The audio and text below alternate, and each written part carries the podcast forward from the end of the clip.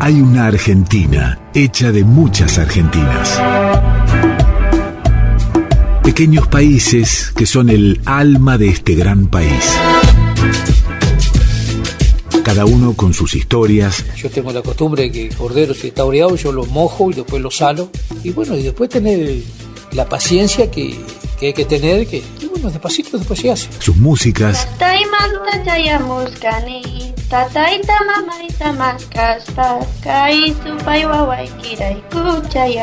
Sus paisajes, sus culturas, su gente.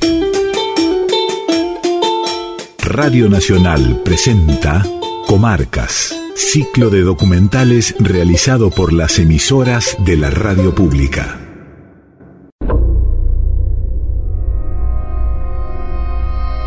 La huelga por tiempo indeterminado tenemos que afiliar a todos los trabajadores rurales a nuestra federación. El presidente ha decidido que usted comande nuevamente las tropas. Estos salarios reemplazan a los del anterior convenio que, que queda definitivamente derogado. El viento. Los fusilamientos. Los gritos atragantados y tapados por las fosas comunes. Las huelgas. Los derechos. Los chilotes. Los chilenos. Las velas. Las balas. La anita. Los indios. Los tanos. El ejército argentino. La estación Tehuelches. Correa Falcón. José María Borrero. El juez Viñas. El cañadón de la muerte y de los muertos. Gallegos. Anarquistas. Alemanes. Osvaldo Bayer. Menéndez Betty. Brown. José Font. La sociedad rural. El gallego Soto. Las putas. Varela. Irigoyen. La lana. La avaricia. Los vengadores de la Patagonia trágica. El genocidio y los crímenes de lesa humanidad. De lo contrario se procederá sin contemplaciones. Os fusilarán a todos y uno solo quedará con vida. Todo eso y mucho más también encierran lo que se conoce como la Patagonia Rebelde, la gran obra de investigación con la que Osvaldo Bayer sacó del ocultamiento sistemático y manifiesto y del olvido cómplice a las huelgas de 1920 y los fusilamientos de 1.500 obreros rurales en Santa Cruz en 1921. Luego de 13 años de investigación, Osvaldo Bayer desentrañó esta historia que comenzó a conocer de niño, al escuchar a su padre contar una y otra vez los sucesos de 1920 y los gritos de aquellos primeros huelguistas apresados y apaleados que cerca de su casa no lo dejaban dormir y lo atormentaron para toda su vida. Sobre la matanza de los obreros patagónicos, el fusilamiento ocurrido en el año 21, fueron por los relatos de mi padre, que mis padres vivieron en, en Santa Cruz, en Río Gallego justamente, desde el año 20 hasta el año 24. Allí nació mi hermano mayor. Bueno, y en ese periodo se re- re- realizaron las huelgas patagónicas y la represión que hizo el 10 de caballería y el fusilamiento de centenares de peones rurales. Él nos hablaba siempre cuando chicos, es decir, no podía superar ese, ese, ese problema, mi padre, esa tremenda injusticia. Nos contaba madre también cómo las tropas traían por las calles de Río Gallegos a los peones rurales, como decía mi padre, al asazo limpio los traían.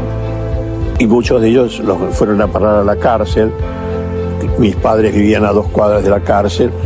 Y dice, todas las noches este, los soldados iban y les pegaban unas palizas con los sables, tremendo. la- Se oían los gritos y, y las protestas de los obreros. Bueno, todo eso me quedó desde chico. Bueno, y este y cuando fui grande y empecé a hacer esa investigación histórica, eh, fue uno de los puntos principales de mi vida, digamos, ¿no? Sí, estuve casi ocho años haciendo la investigación, varios viajes a la Patagonia. Tuve mucha suerte de que 40 años después que inicié la investigación, vivían todos, salvo los peones fusilados, vivían todos. Los soldados nunca habían hablado porque las familias, cuando ellos se casaron, las mujeres, su esposa le decían, no hables nunca que fusilaste a obreros porque la gente te va a odiar. Y, y- y van a odiar a nuestros hijos también. Entonces por eso el silencio. Pero se animaron, digo. Pero cuando fui yo, toqué el timbre y le digo, soy, soy un investigador histórico, he averiguado que usted vive acá y usted fue miembro del 10 de caballería como soldado, enseguida me hacían pasar. Era como, bueno, tuve, tengo muchas anécdotas, porque en medio del relato que hasta muchos soldados, ex soldados, se ponían a llorar cuando recordaban eso. O uno me acuerdo decía, ¿por qué Dios me puso en ese, por qué tuve que yo fusilar? ¿Por qué me lo mandó Dios? Bueno, y se empezaron a caer las lágrimas y en eso entró la mujer. Y me miró a mí y dice, ¿usted quién es? Bueno, yo le expliqué. Me dijo, ¿y, y a quién le interesa ese tema? ¿No ve cómo mi marido se pone muy mal? Haga el favor de irse de acá. Y me echó. Hasta ahí tengo esas anécdotas. La historia, seguramente la más negra de la democracia argentina, comenzó con reclamos simples, casi elementales en una tierra rica como era Santa Cruz, que en aquellas épocas estaban en pocas manos, en las de familias que como monarquías se unificaban para perpetuarse, y en la de otros estancieros extranjeros, sobre todo ingleses, que consideraban sus campos suelo británico y a sus obreros esclavos.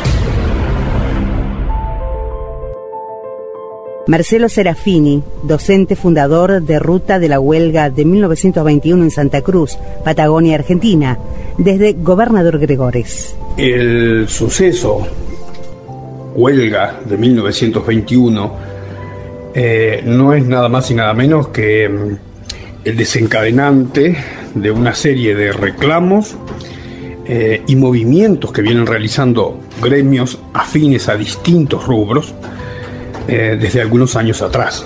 Ya se registran desde 1916 aproximadamente reclamos eh, de mejoras de condiciones laborales y de vida, y no solo en los sindicatos este, del territorio argentino, sino también chilenos, que en algún punto se cruzan por vínculos este, y, bueno, y por características de, los reclamos. Eh, va a tener su impronta fundamental eh, en el sector del campo, en los trabajadores rurales concretamente. Y esto entiendo que está pensado inteligentemente eh, desde la conducción, que en este caso la realiza un joven español conocido como Antonio Soto, quien ha decidido golpear en el sector que más duele y que justamente es el campo con su producción lanera, que es la producción estrella de ese momento, por eso va a ser el campo y van a ser los trabajadores agropecuarios, este, los trabajadores rurales, quienes van a pagar la mayor consecuencia que, que va a finalizar obviamente en el fusilamiento de hombres que están ligados a este movimiento. Los gremios que intervienen no son solamente el gremio del campo, sino que allí está lo que hoy este, se conoce como el transporte, es decir, hay paros y reclamos de choferes, eh, en el sector gastronómico, mozos, en fin, son varios los sectores involucrados, pero vuelvo a repetir, va a ser el campo el sector que va a tener la mayor mm, predominancia en esta cuestión y en ese momento en particular. Los fusilamientos y la lucha fue silenciada de manera macabra y efectiva. Pero apareció Bayer y estaban los testigos, los hijos de los desaparecidos, y ese relato en voz baja, pero siempre presente. Así comenzó el trabajo de investigación de la Universidad Nacional de la Patagonia Austral. Patricia Sampaoli, profesora magíster en Historia de la UMPA. Desde el año 2000, con un equipo interdisciplinario, trabajamos el patrimonio cultural del mundo rural del noreste de la provincia de Santa Cruz. En mis trabajos eh, de historia oral, entrevistando a los hijos ya octogenarios de los pioneros del sector, siempre en sus historias de infancia aparecía, aparecían relatos y memorias referidos a la huelga. Esto hizo que en siguientes proyectos fuéramos indagando también sobre esa temática. Y en los últimos años, aproximándose el centenario de, la huelga, que se cumple justamente este año 2021, fuimos ahondando sobre las particularidades de, la huelga y sobre todo basándonos en los libros de Bayer, que fue quien trajo la memoria al presente después de 50 años de silencio Mm, con respecto a los sucesos en las huelgas de peones rurales de Santa Cruz que terminaron tan trágicamente. A partir entonces de estos, eh, de estos estudios, de estos trabajos, surgieron artículos que presentamos en distintos, que compartimos en los medios académicos y tuvimos oportunidad también de sumar un protocolo a un convenio entre la Universidad Nacional de la Patagonia Austral, el Archivo Nacional de la Memoria, que justamente buscaba verificar eh, las muertes eh, que habían acontecido realmente durante la huelga en, en Santa Cruz. Entonces nosotros hicimos un trabajo referido justamente al noreste de Santa Cruz, donde se produjo el único combate entre los huelguistas y el ejército nacional en, en la estación Tehuelches. Ah, entonces es con estos, eh, con estos trabajos que fuimos avanzando en el conocimiento, incluso el nuevo conocimiento referido eh, a, a las huelgas. Las luchas obreras en la Argentina con la Semana Trágica y la Forestal como antecedentes, hace años que estaban latentes en la Patagonia. Los fusilamientos, de los que se cumplen 100 años, paradójicamente y como gran contradicción, se produjeron bajo un gobierno democrático y popular, como el de Hipólito Yrigoyen. Paula Zuluaga, profesora de Historia de la Universidad Nacional de la Patagonia San Juan Bosco. Pensar en la historia de la lucha obrera en nuestro país nos remite necesariamente a aquellos trágicos eventos ocurridos hacia 1920 y que han sido conocidos luego como la Patagonia Rebelde, por el amplio despliegue de lucha y resistencia de los obreros patagónicos. Se trató de la sangrienta represión a obreros rurales y peones perpetrada por las fuerzas de seguridad del Estado a cargo del coronel Varela durante el gobierno radical del presidente Hipólito Yrigoyen. Cabe hacerse la pregunta acerca de la contradicción de un gobierno que en aquel entonces se presentaba como defensor de los intereses del pueblo y cuyo electorado era en su mayoría obrero, pese a lo cual permitió e impulsó semejante masacre contra los trabajadores rurales de las estancias, quienes, agrupados en la Federación Obrera, exigían por mejores condiciones para desempeñar su labor.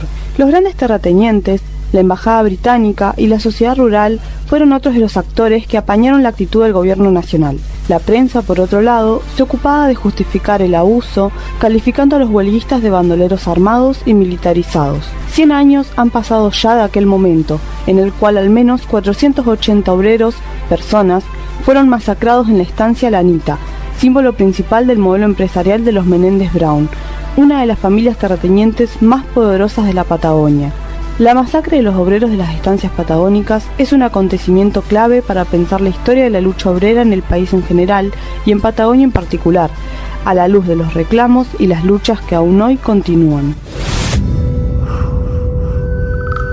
Huelgas, luchas y masacres invisibilizadas por el poder de siempre contra los pobres, en esa lucha y explotación que se repite siglos a siglos. Un capitalismo salvaje ejercido y evidenciado a la máxima potencia. Verónica Peralta, profesora de historia. Durante décadas se invisibilizaron las huelgas en la Patagonia, en Santa Cruz, y más aún su represión. Por ello, recuperar esa memoria es honrar a las miles de vidas perdidas en la lucha los obreros que fueron reprimidos y fusilados por reclamar mejores condiciones de trabajo. Hacia 1921, tanto la Sociedad Rural de Santa Cruz, los estancieros y la Liga Patriótica Argentina se dirigieron en contra de los trabajadores y fue el coronel Varela, a cargo del ejército, quien ejecutó la bestial acción. Las peonadas del sur no escaparon a la ley de hierro del capitalismo, que es la ganancia económica sin importar la desocupación y el deterioro en las condiciones de vida de los trabajadores rurales. Aquellos habían formado parte de una oleada obrera ofensiva inspirada en el proletariado de la Revolución Rusa. Relata un testigo que las tropas han aparecido sería a las 16 o 17 de un día que no puedo precisar, habiéndoles hecho en conjunto una cantidad de tiros que si bien eran graneado,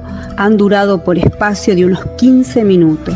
Historizar este acontecimiento trágico de las huelgas en el sur argentino es rendir un sentido homenaje a Osvaldo Bayer, el autor de La Patagonia Rebelde, quien también recuperó aquel hecho trágico. Ese estudio permitió un aporte para la historia reciente y para entender lo que nos atraviesa como país y sobre qué y quiénes se cimentó lo que hoy conocemos como Argentina. Reclamos muy simples que terminaron en fusilamientos y que comenzaron a escribirse cuando los propios estancieros desconocieron el convenio del año anterior, aquel que se firmó con el propio Varela como gestor y garante. Cuando el teniente coronel vuelve al año siguiente, ya lo hace con la decisión tomada y sin intención alguna de verificar que las condiciones siguen siendo las mismas que él había reconocido como pésimas, al igual que la policía santacruceña. Norberto Galazo, ensayista e historiador revisionista argentino. Eso fue una represión terrible, con más de mil muertos, como consecuencia de la reacción de los trabajadores patagónicos que exigían mínimas condiciones de trabajo, de alimento, de vestimenta, lugar donde habitar.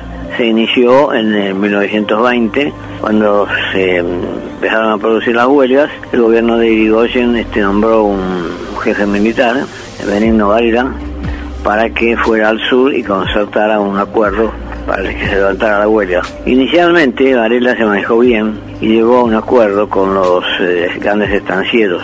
Sin embargo, eh, cuando el ejército se retiró y volvió a, a, Buenos Aires a los cuarteles, la sociedad rural patagónica empezó a indicarle a sus afiliados, a los grandes terratenientes, que no hicieran caso de todo lo acordado y esto provocó una reacción de los trabajadores que ya iniciaron la huelga. En esas condiciones el gobierno consideró que había que restablecer el orden. Esto fue las directivas que el propio presidente Irigoyen le dio otra vez al coronel Varela. Y él vino y el, criterio que tienen los, de militares que es establecer el orden, significa establecer el orden a balazos.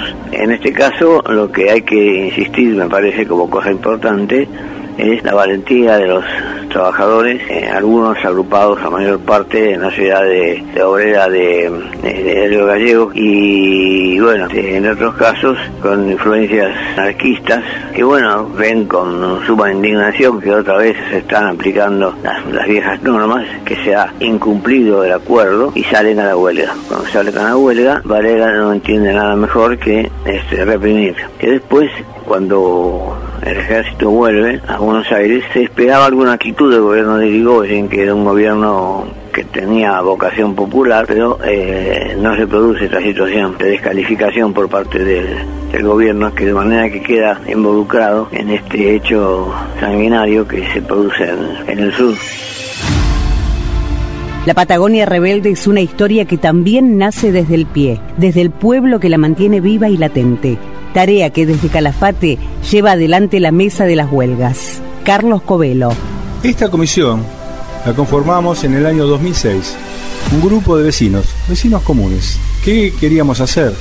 Aquí a 22 kilómetros aproximadamente del Calafate se encuentra la estancia Anita. Frente a la estancia Anita se había realizado un cenotafio, pero ese cenotafio estaba completamente abandonado. La gente pasaba, lo destruía, lo poco que se había construido se estaba perdiendo. Entonces nosotros tuvimos la necesidad y la decisión de tomar, poseer ese cenotafio, hacernos cargo y empezar a hacer los trabajos de valor de memoria, verdad y justicia. Comenzamos entonces a realizar actos todos los 8 de diciembre, porque esa fecha es cuando se fusilaron la mayor cantidad de peones rurales ahí mismo, en la estancia Anita. La gente empezó a concurrir al acto, el pueblo en general, no solo con su presencia, sino que traía poesías, canciones, una hermosa música y además hasta se generaron obras de teatro. Ahí sí, frente al mismo cenotafio, frente al lugar tan maravilloso como dice Osvaldo Valle, ese lugar que tanta crueldad se cometió. Luego con el tiempo, en el año 2010, se conforman las tres columnas de memoria, verdad y justicia, que ya estaban hechas este, en muchas partes del país. Lo que también se logró es que a partir del año 2013 sean de lectura obligatoria los cuatro tomos de Osvaldo Bayer aquí en todas las escuelas de Santa Cruz, por lo menos en el último año. Y eso creó una gran expectativa. ¿Por qué? Porque los jóvenes, al tomar conocimiento de lo que había sucedido, ellos mismos también empezaron a hacer sus propias obras de teatros, sus grupos de trabajo, y eso es lo más importante, llevarlo a los jóvenes. Eso que quería Osvaldo, llegar a los jóvenes, porque ellos son nuestro germen, nuestra semilla. Ellos van a seguir trabajando, los que van a seguir levantando la bandera de Osvaldo Bayer.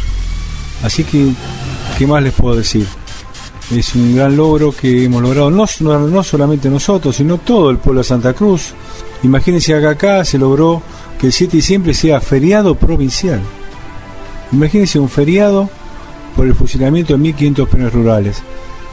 Y como decía anteriormente, no podemos olvidar, estos hechos no pueden volver a ocurrir. ¿Por qué? Porque siempre el pueblo es el que lo paga. Las balas del ejército siempre fueron para los pobres y la gente que podía reclamar algunas cosas que eran lo más sustentables para vivir y trabajar cómodamente, como debe ser, como debe ser para todos. La igualdad, como dice nuestro himno nacional.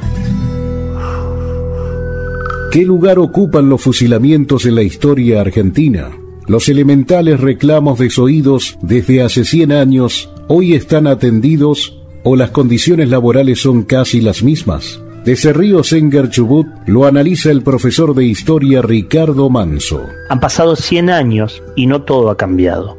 De hecho, muchas continúan siendo casi las mismas condiciones. Hay algunas mejoras, es cierto, algunos nuevos artefactos y ciertas comodidades. Sin embargo, para muchos peones y obreros rurales, las condiciones de trabajo y de vida casi no han cambiado en 100 años. Los inviernos crudos siguen azotando y la leña sigue siendo el medio de calefacción para templar los precarios puestos en los que muchas veces no hay siquiera agua caliente o un baño adentro.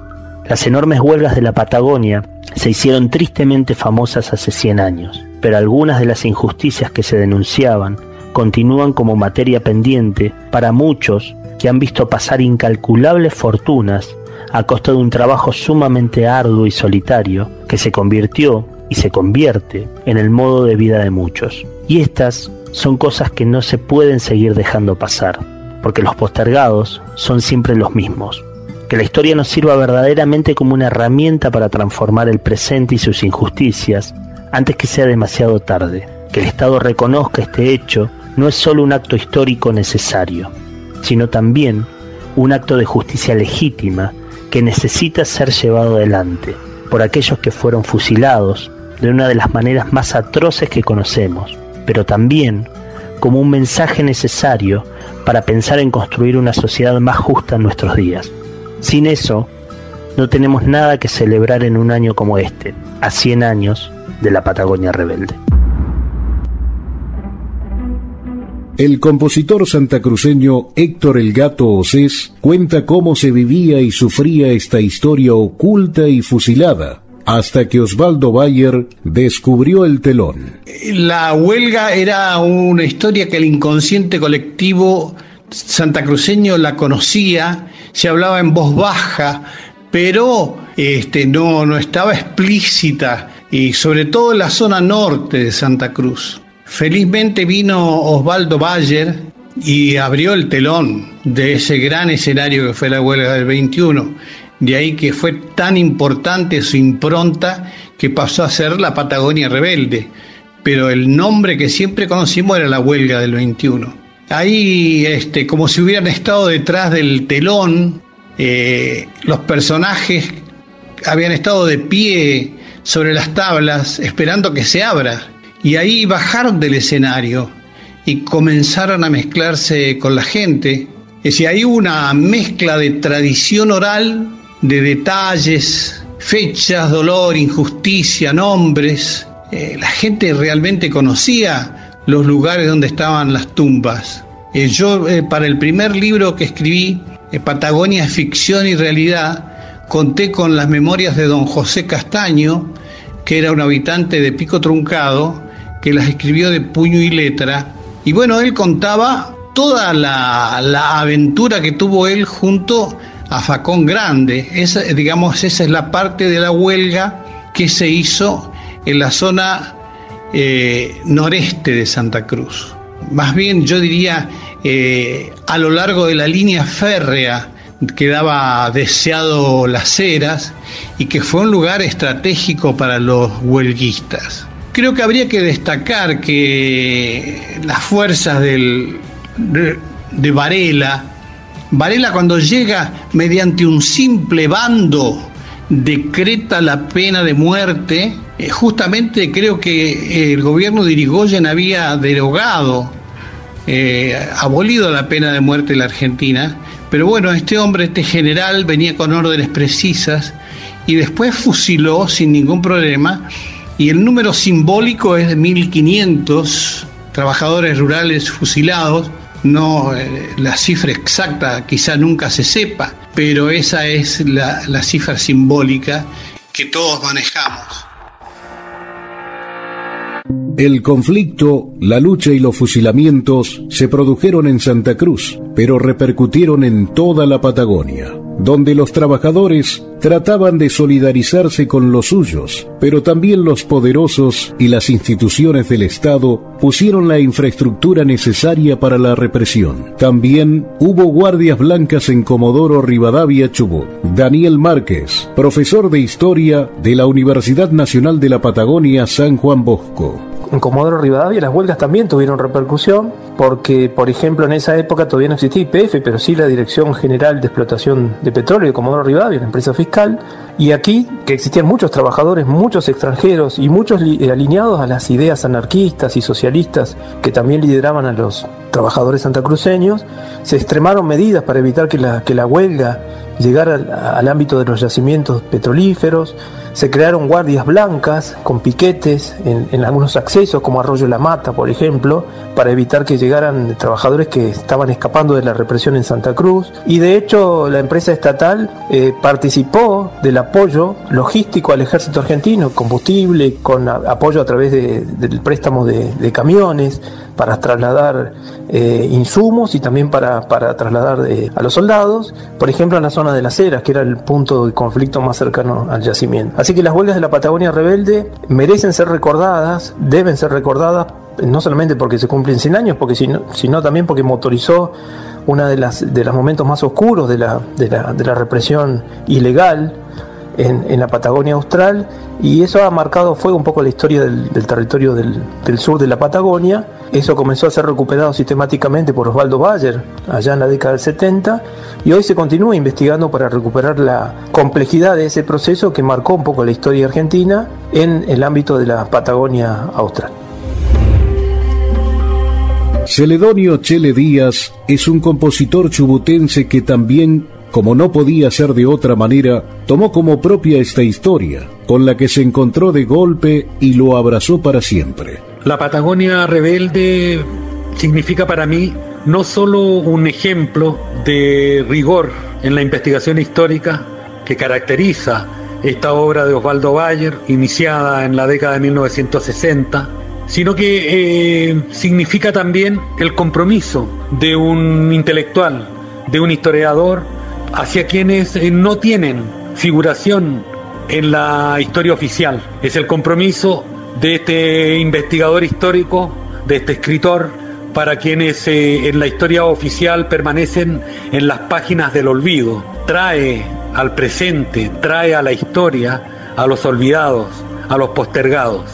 Por lo tanto, desde ese punto de vista, la Patagonia rebelde, insisto, no solo es un ejemplo de rigor investigativo, sino que además tiene un alto componente ético con respecto a la labor del historiador. Eh, Bayer se propuso traer a este presente o a ese presente aquel pasaje que involucró el drama, la violencia, los golpes y finalmente la muerte de aquellos quienes jamás o por lo general no figuran dentro de las páginas de la historia oficial. Eso es para mí la Patagonia rebelde. Es un ejemplo que también guía en alguna medida mi propio trabajo como novelista.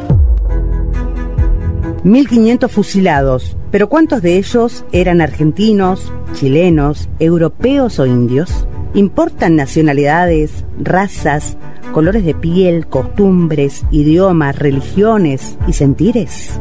No, porque todos fueron perseguidos y fusilados. Sin embargo, es necesario hacer algún detalle, porque a la invisibilización general se sumó la siempre permanente contra pueblos originarios y otros marginados. También cuál fue la lucha y cómo era Santa Cruz en 1920. Luis Mancilla Pérez, profesor y escritor, autor, entre otros libros, de Los chilotes de la Patagonia Rebelde. Basta conocer las listas de los prisioneros que en Punta Arenas publicó el periódico El Trabajo de la Federación Obrera de Magallanes. En esas listas donde aparecen más de 200 los, los nombres de más de 200 prisioneros, no son más de 6 quienes tienen apellido indígena huilliche. Y del resto, que viene la pregunta, ¿y qué pasó con el resto de los obreros chilotes con apellido indígena? Muy bien lo describe Bayer en su imprescindible historia, donde la xenofobia aparece muy marcada. En la estación Tehuelche, en el norte del territorio de Santa Cruz, donde fue fusilado Josefón, se asesina también, como ya dije, a Antonio Leiva y a otro chilote de apellido Valcarce. Entre, entre cerros, es, entre los fusilados en ese lugar, se rescata el nombre del chilote Pedro Paredes. En Colonia Las Heras aparece entre los fusilados José Díaz. De las decenas de fusilados en esos lugares, solamente el nombre de cuatro emigrantes chilotes llegados desde la isla grande de Chiloé. En la estancia San José, en aquella tumba que se marcó con una cruz de madera, donde en los años 30 algún esquilador u ovejero escribió a los caídos por la libertad con V y sin D, estaba el cuerpo del chilote Bautista Oyarzún. A ellos se le tomó el nombre, porque eran delegados de estancia. Pero a los otros, ¿dónde están los otros chilotes que fueron enterrados en esas? ¿Quiénes fueron, mejor dicho, los otros los chilotes que fueron enterrados en las tumbas masivas? Se presume, y de nuevo repito, que más del 80% de los fusilados por aquellos militares desquiciados y por el mercantilismo egoísta de los estancieros eran obreros chilotes emigrantes del archipiélago de Chiloé. Los antiguos dueños de las tierras, aquellos que fueron masacrados por el lado norte con la autodenominada campaña del desierto, eufemismo de exterminio y genocidio, y por el sur por los europeos que llegaron para quedarse con todo y transformarse sangre mediante en empresarios y estancieros exitosos. Ellos también estuvieron entre los luchadores y fusilados.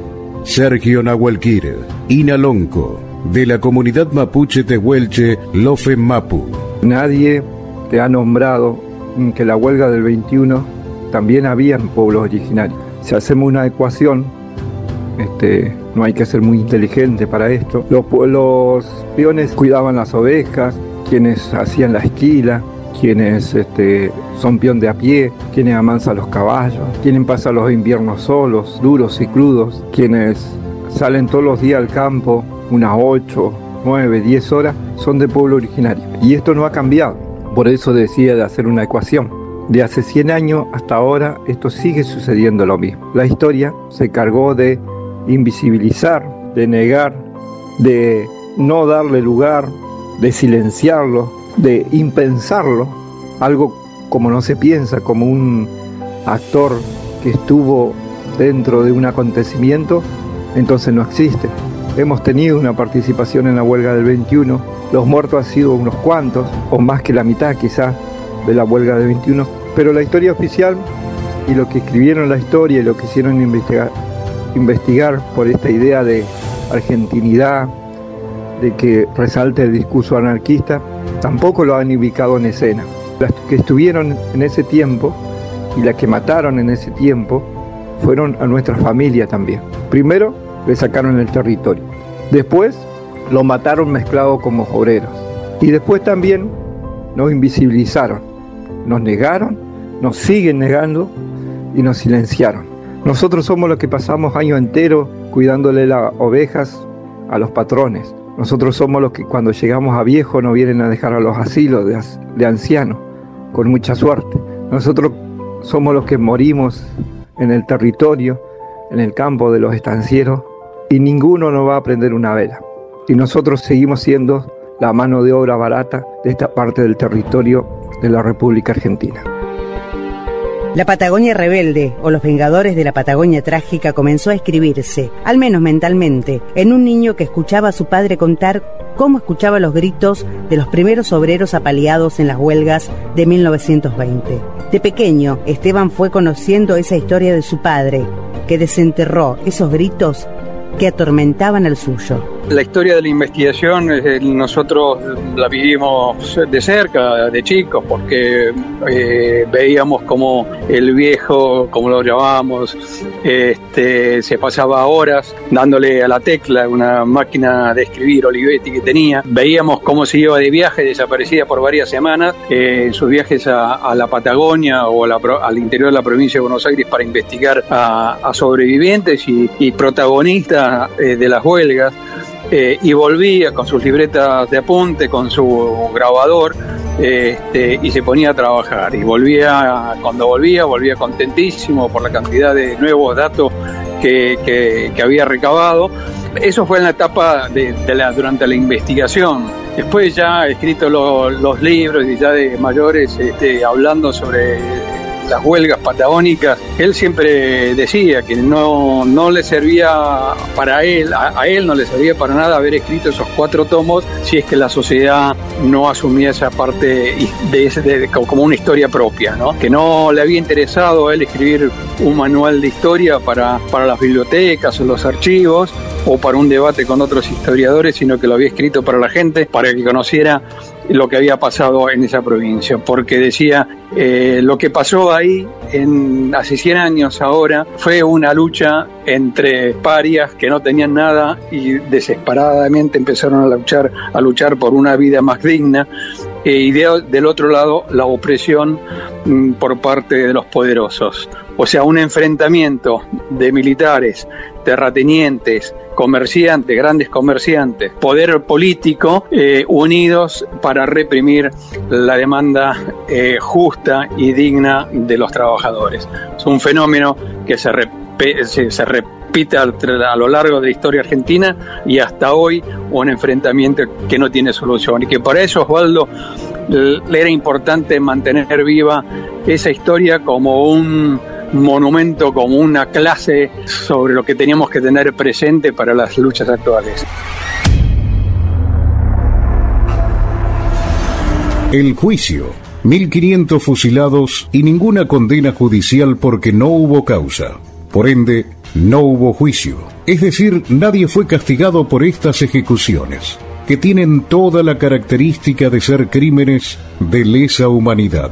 ¿Es posible hacer un juicio un siglo después? Venus Smugler, fundador de la Asociación Argentina de Juristas. Hay, un problema, digamos, este, desde el punto de vista jurídico no, no tiene una perspectiva porque los responsables de eso están muertos. Pero lo, que, lo que me estás planteando me hace pensar que lo que sí quizás habría que estudiar, pero sobre un análisis más profundo, ver cómo se puede encarar la cuestión desde el punto de vista de la reivindicación para el, eh, pueblo de los bienes que se apropiaron los que hicieron, este, cometieron uno de los crímenes más brutales de la historia argentina por intereses puramente económicos, para quedarse con las tierras. De manera que eh, es interesante, no, es interesante abrir el debate sobre eso. te, puedo decir que hay que estudiarlo, porque si bien es cierto que este, los responsables están muertos, los beneficiarios de eso sí están vivos y seguirán vivos en, las próximas generaciones, los que se han quedado, con, la Patagonia. Más allá de la discusión jurídica, ¿no sería necesario que parte de esta historia oculta se cierre con una sentencia, aunque ella un siglo después sea simbólica? Así opina Verónica Peralta de la Universidad Nacional de la Patagonia San Juan Bosco. Al cumplirse un siglo de las huelgas en Patagonia, cabe reclamar un juicio para reparar por esas vidas perdidas, para reclamar justicia por las víctimas y para que el manto del olvido no se pliegue sobre esta tragedia que el Estado argentino ejecutó sin piedad. De esta manera, la Patagonia trágica permanecerá en la memoria de esta y de las futuras generaciones. ¿Serviría un juicio para vencer el olvido o solo hay que ejercitar la memoria? Paula Zuluaga, también de la Universidad Nacional de la Patagonia. La reflexión me lleva a decir que no tiene sentido pensar en términos contrafactualistas o en qué pasaría si. Pienso entonces que sería mucho más constructivo hacer un ejercicio de memoria sobre aquellos aberrantes hechos. Este ejercicio supone un compromiso crítico con nuestra realidad, un llamamiento a la acción y la reivindicación de todos los trabajadores, de sus derechos y la lucha por los mismos. La abogada Sonia Ivanov, especialista en Derecho de Pueblos Originarios, también suma su voz a estas preguntas que están dando vueltas, atrapadas en un mecanismo de ocultamiento y negación centenario. A 100 años próximos a cumplir eh, de lo que se conoció, estas huelgas de los peones rurales en la Patagonia, cabe la reflexión de pensar si no estamos ante la posibilidad de los juicios por la verdad y por la verdad histórica, sobre todo porque estos juicios constituyen procedimientos judiciales sin efectos penales, pero que de alguna manera en Argentina, a partir de eh, los casos de realizar eh, los hechos ocurridos durante la última dictadura cívico-militar de 1973 a 1983, ha permitido eh, perseguir penalmente a los responsables por crímenes de lesa humanidad. Y aquí claramente que a través del material existente, eh, recopilado, la recopilación de eh, los descendientes de las víctimas, eh, la posibilidad de reconstrucción historiográfica del derrotero de los, de los peones rurales, el destino de sus líderes, las fosas comunes, las torturas, los fusilamientos, las arbitrariedades cometidas a través de eh, un eh, mando militar, por una orden de un poder ejecutivo, pero por sobre todas las cosas me parece que también cabe señalar la intervención de la ciudadanía, ¿no? ¿Hay riesgo en hacer este juicio simbólico? ¿No serviría para seguir visibilizando a los fusilados y los ignorados? Cristina Barile. ¿Tiene sentido un juicio a los involucrados en la represión de las huelgas obreras en Santa Cruz? Claramente es una opción, aún a riesgo de que se convierta en una representación tardía donde la performatividad ocupe el lugar de los hechos. A 100 años de aquel suceso, estamos compelidos a repensar, hacernos nuevas preguntas y dar a conocer lo ocurrido. Aunque mucho fue dicho desde la obra de Osvaldo Bayer, hay que preguntarse por las ausencias. ¿Qué pasó con las familias y las mujeres de los fusilados? Con los chilenos y con las comunidades autóctonas que eran obligadas a trabajar a destajo. Hay que pensar una pedagogía de la memoria de carácter permanente en acciones que evoquen las luchas y los obstáculos con los que el Estado liberal obturó el derecho a huelga. La memoria requiere de la constante visibilización de las luchas por la justicia social, laboral, educativa, cultural y de la dignidad que las ennoblece. De manera que, antes de un juicio en ausencia, opto por un reconocimiento de aquellos que dieron sus vidas al crear las bases de la protesta obrera en el territorio en busca de una vida mejor con su propio trabajo. Desde la ruta de la huelga, Marcelo Serafini también opina sobre el papel que, hasta ahora, jugó la justicia, pese a que se trató de fusilamientos y crímenes de lesa humanidad. Desde el punto de vista jurídico, esto siempre se dijo que debió haber sido enmarcado primero en un crimen de lesa humanidad, un crimen que lastima a la humanidad por la característica y por la condición en la que fue llevado a cabo. Pero este, tipificación jurídica que nunca se va a dar en la práctica, pues la justicia argentina tal cual como se lo ve hoy, creo, que es un calco y es una herencia. Cuando está intervenida por la política por alguna razón hace que las cosas nunca se juzguen y desaparezcan o se esfumen a través de la historia. Aquí lo que ha ocurrido son desapariciones forzadas de personas que nunca han sido develados sus lugares de enterramiento para que las víctimas y sus deudas, eh, sus deudos, perdón, hagan lo que deben hacer respecto de, este, de su duelo y de la memoria. Eh, es el responsable máximo y, debajo de él varios, este, el teniente coronel Varela. Y los hombres desaparecidos, eh, según el registro de oficios varios, son cercanos a los 1.500 hombres, cosa que cuando uno observa la descripción de los partes militares, ni se acerca a esa cifra. Las preguntas sobre si corresponde o no el juicio, si es necesario o solo representativo, también se las hacen las mesas de las huelgas. Carlos Covelo. A la pregunta que nos hacemos habitualmente es si por los 1.500 peones que fueron fusilados aquí en la Patagonia en los años 1920 y 1921, alguien fue enjuiciado. Cada vez que se nombra Irigoyen o se nombra el ejército y hablan de patria, de honor, que sepan lo que hicieron acá las barbaridades que hicieron aquí en Santa Cruz y muchas otras partes del país. Por otro lado, sería quizás sea una utopía hacerles un juicio en ausencia y si determinamos que ellos fueron culpables de todo ese tipo de, de, de fusilamientos, asesinatos, todo monumento tendría que haber sido sacado. Que no se nombre más a Irigoyen como el gran protagonista, como el gran prócer de la historia ni hablar que el ejército argentino son los que siempre defendieron a nuestro país, cuando sabemos positivamente que ellos dos, tanto el, Estado como el ejército, sirvieron a intereses extranjeros, extraños a nuestra patria. Algún día será justicia, pero queda a nosotros seguir por siempre y por generaciones señalándolos. Cada vez que hablen de Irigoyen y del ejército, decir realmente lo que pasó. Y si ellos pueden controvertir nuestra palabra. Desde la docencia, la música y el arte comprometido, Sergio Castro también opina sobre un eventual juicio histórico sobre los fusilamientos y esta historia trágica y enterrada por los poderosos. Sin ninguna duda correspondería ser un juicio simbólico que tiene mucho que ver más de todo con un resarcimiento moral ¿no es cierto? Porque los, los hechos, lamentablemente en historia, la historia los analiza, los interpreta, los cuenta, los, los pone a la vista, y, pero los hechos ocurridos, los hechos ocurridos, ocurridos están. El juicio simbólico eh, se podría hacer perfectamente pero yo diría que más que un juicio simbólico lo que habría que hacer es incluir esta historia santacruceña, llamémosle patagónica, incluirla en el muestrario histórico nacional popular latinoamericano, es decir, incluirlo en los libros oficiales de historia donde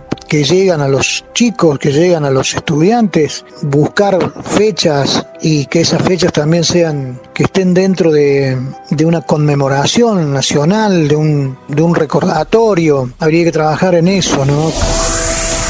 Esta historia de fusilamiento la desnudó y puso en superficie Osvaldo Bayer, que no quería escribir para eruditos, sino para la gente. Lo que buscaba era que el pueblo conozca, viva y repare, en todos los sentidos de la palabra, a esta historia. Su hijo Esteban opina sobre la realización de un eventual juicio. Yo creo que eh, si nos manejamos con esas tres columnas que mantenemos en, defensa de los derechos eh, del ser humano y de la dignidad humana, memoria, verdad y justicia, primer paso de la memoria lo, logró rescatar Osvaldo eh, al principio y después todo lo demás que contribuyeron a que se conocieran los hechos, o sea, se conoció la verdad. Después llegó la memoria, que lo estamos viendo ahora, cómo se está memorizando aquellos peones fusilados y esa gesta obrera, con actos, con monumentos, con museos, con recordatorios, eh, recordando a las víctimas en los lugares mismos de los fusilamientos. Algo increíble haberlo logrado. Eh, y que esté tan metido en la sociedad eh, santacruceña. Y por eso creo que estoy firmemente convencido, y, y Osvaldo también lo estaba, de que va a haber un juicio, aunque sea una situación simbólica, pero va a haber un juicio en que se determinará que la responsabilidad de un Estado argentino apoyado por las llamadas fuerzas vivas de la sociedad que cometieron un crimen de, lesa humanidad. Se está trabajando en eso, eh, se están dando pasos y yo creo que la sociedad argentina tiene que seguir bregando y conseguir esa madurez que permita investigar y condenar, aunque sea simbólica, a los responsables de, esa matanza. Eh, porque, como decía Osvaldo, o sea, sin memoria eh, no va a haber presente y una sociedad que, que no tiene memoria tiende a cometer los mismos errores de siempre. Y él se preguntaba también eh, tantas veces qué hubiera pasado en esta sociedad argentina de aquel entonces y inmediatamente después de, esa tragedia se hubiera conformado una comisión investigadora que hubiese investigado los hechos a fondo, si se daba a, conocer lo que había pasado realmente ahí. Era una tarea que él siempre decía le correspondía a los representantes del pueblo, que era la Cámara de Diputados, la Cámara de Senadores, pero que nunca lo hicieron. Pero ¿qué hubiese pasado, no? Este, ¿qué, ¿Cuántas atrocidades capaz se hubiesen evitado en las décadas posteriores eh, de nuestra historia? El gobierno de Santa Cruz sigue de cerca esta historia y su presente.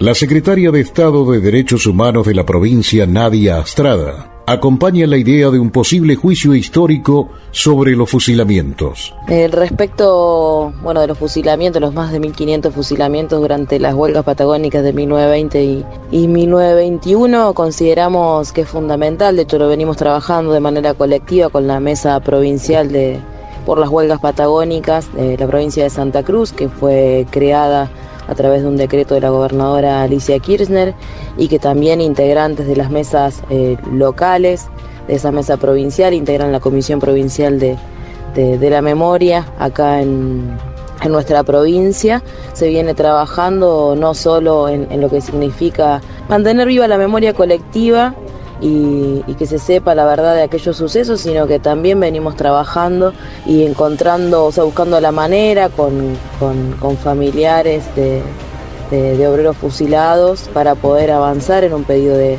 justicia. Consideramos que es fundamental Sabemos que no es posible el juzgamiento por una cuestión del paso del tiempo, de que ha pasado un siglo, pero sí consideramos que es fundamental eh, que se haga justicia en cuanto a lo legal y en cuanto a lo que implica eh, eh, considerar esos delitos como delitos de lesa humanidad.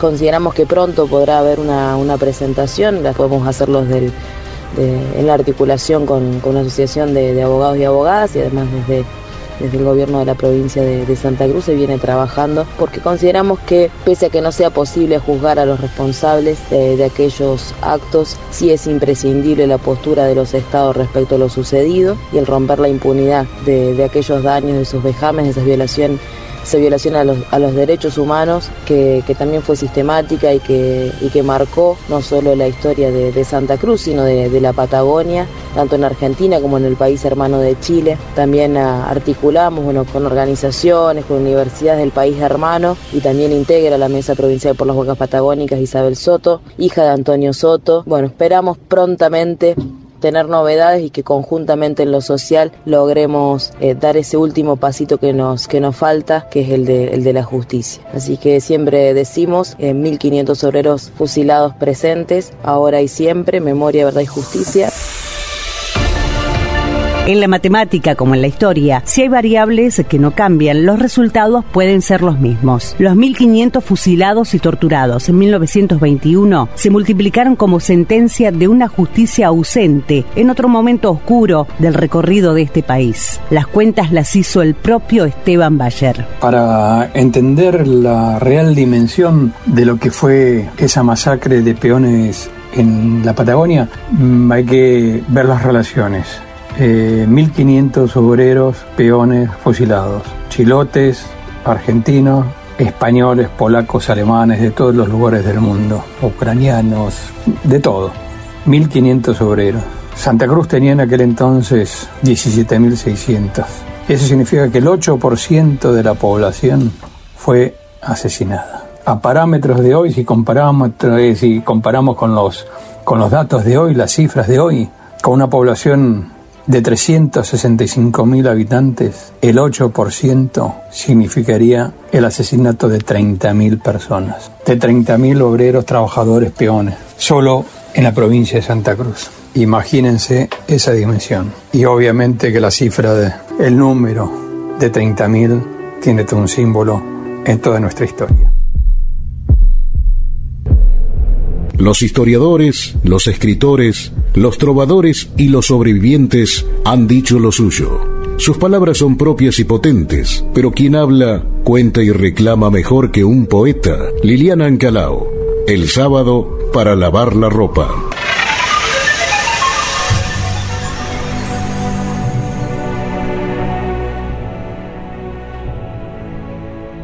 La tarde del sábado para lavar la ropa entre los peones que cayeron fusilados en las huelgas rurales del 20 al 22. Seguramente había hombres de los pueblos originarios que 40 años antes habían recorrido libres los territorios del sur.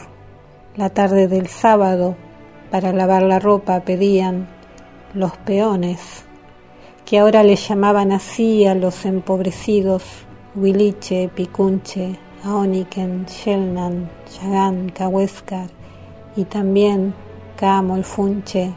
Cuarenta años después, un rato de sergüenchu pedían, aunque los alambrados no les dijeron no a su pedido, siempre fueron afables. Tampoco sí a las ventanas de brisa en el galpón cerrado, un suspiro limpio que ventile el pecho y se lleve el olor de los corrales, lo desparrame como el agua enjabonada el sábado a la tarde en el patio de la estancia. Un respiro de aire sin patrones, que ahora debían llamarle así a los muy enriquecidos. No les dijeron no, los muy prolijos, hicieron venir a los milicos y no les dieron tiempo para lavar su cara y su cabello que el agua corra hasta sus pies el sábado a la tarde para lavar sus calzoncillos, la camisa, la roña de los puños, la mugre del cuello, los sudores de la espalda. Salir del ciclo de la lana por un rato, que la aparición, que cortarle los huevitos a las crías y la señal del patrón en las orejas, que la pelada del ojo, que la esquila, que los fardos de lana trepándose hasta el techo no tuvieron los bancos que pedían para sentarse, descansar el cuerpo, armar el círculo de la conversa y el silencio, y que en los puestos, esa distancia alambrada en la inmensidad del latifundio, el hombre no esté solo, condenado a estar impar. Eso pedían a cambio de volver a producirles las ganancias. Y los ataron, como hacía cuarenta años a sus parientes allá por el Chubut en el corral de Sacamata, como animales, los milicos obedientes de los muy enriquecidos. No les dijeron no, tampoco sí. Al sábado a la tarde para volver a hacer huenchu por un rato, para lavarse, bancos, velas, aire, no estar solos en los puestos, no más pedían. Balas les dieron los milicos obedientes. Primero los pusieron paraditos y en fila, como los postes del alambre, a los peones que se habían atrevido. Les apuntaron ahí a la memoria fueron cayendo las camisas con sangre que ningún jabón refregará el sábado a la tarde y vuelve a gotear el dolor. Mierda, vuelve.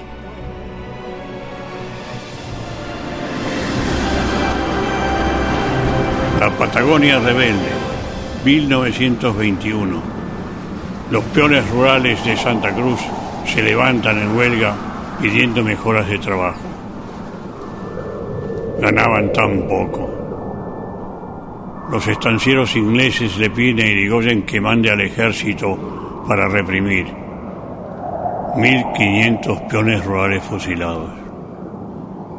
Falcón Grande, don José Font, al ser fusilado gritó, así no se mata un criollo. Ahí están las tumbas masivas. Pero el recuerdo queda para siempre. La Patagonia rebelde. La Patagonia rebelde. La Patagonia rebelde. Este radio documental fue hecho de manera conjunta por LU23 Nacional Calafate y LU4 Nacional Patagonia de Comodoro Rivadavia. Idea de Mario Borña y Saúl Gerscovici. Investigación periodística y entrevistas. Saúl Gerscovici. Locución de Daniel Omar Juárez y Úrsula Álvarez. Producción Natalia Castro. Edición Leonardo Enríquez. Todas las entrevistas son propias, salvo el testimonio de Osvaldo Bayer, que pertenece a nota de Felipe Piña. Los audios de la película de la Patagonia Rebelde de Héctor Olivera. Resiste la Patagonia rebelde la idea de ser solo viento, señor de la lengua.